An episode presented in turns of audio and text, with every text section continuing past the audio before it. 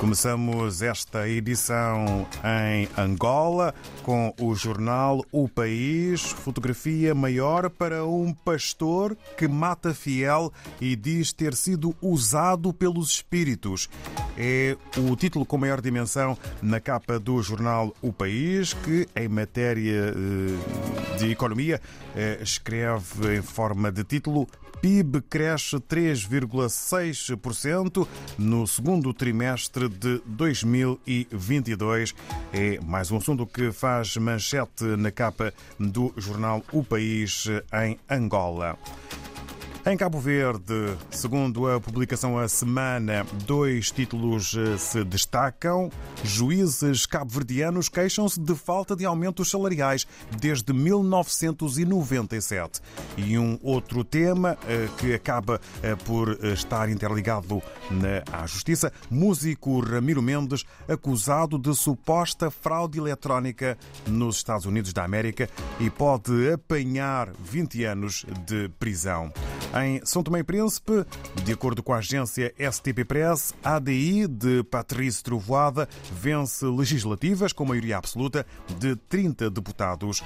Um outro título que toma conta eh, da imprensa são tomense hoje, Tribunal rejeita pedido do Basta, MDFM e o DD que queriam juntar votos antes de atribuição de mandatos. É o que podemos ler eh, como títulos eh, que a STP Press destaca. Avançamos agora até a Guiné-Bissau. Segundo a publicação democrata, governo anuncia pagamento de salários a cerca de 3 mil professores e novos ingressos. E sobre a empreendedora Sataminjai, setor do empreendedorismo está à deriva, tal como o próprio país, consideração desta empreendedora guineense. No Brasil, hoje em foco temos a Folha de São Paulo, com o título maior a ser este, acompanhado eh, por números eh, à volta da eleição e dos próximos ou do próximo Congresso. Por voto, governo acelera Auxílio Brasil e planeja 13º. Bolsonaro avalia pagamento extra a mulheres sem prever de onde virá recurso. Há uma fotografia eh, de Lula da Silva com a mão na cabeça. Eh, participa Lula da Silva, o ex-presidente, participa de reunião de campanha nesta segunda em, eh, ou melhor, hoje em São Paulo. Reunião essa que uh, aconteceu ontem, mas hoje é título no jornal Folha de São Paulo. Petista tem de buscar o centro, dizem economistas. Congresso eleito fortalece Bolsonaro, mas não trava Lula. São outros uh, temas eh, que estão na capa do jornal Folha de São Paulo. Antes de regressarmos à África e estarmos hoje com o Artur Ricardo no jornal Diário de Moçambique, na cidade da Beira. Na sua edição de hoje, o Jornal Diário de Moçambique eh, destaca os seguintes temas.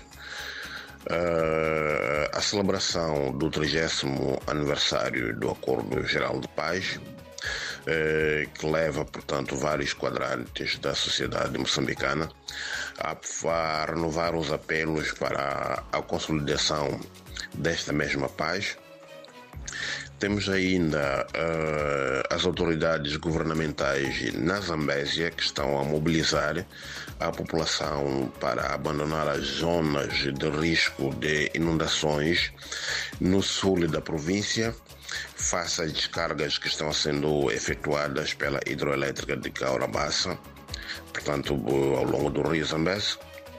Uh, temos ainda uh, na província de Tete há bandidos que assaltam uma agência bancária. Temos em Maputo a condenação a 30 anos de prisão a um caçador furtivo. Uh, temos também o presidente do Conselho de Administração da Hidroelétrica da Corabassa, que defende a necessidade de exploração sustentável da água, portanto, do rio Zambeze. E ainda a Procuradoria-Geral da República, que processa uh, um padre denunciado como abusador de crianças. Portanto, isto num caso que remonta a 2011 na Zambésia. Esse padre, portanto, o tal abusador, terá sido eh, denunciado a um, a um bispo eh, português. No desporto, o, o destaque vai para o Ferroviário da Beira, que está uh, a preparar em Maputo a recepção da equipa do Congo, portanto, para o jogo da segunda eliminatória da Taça CAF e eh, a realização em Maputo uh, do maior torneio de tênis de Moçambique, que começa hoje. Por hoje é tudo, muito obrigado e até a próxima oportunidade.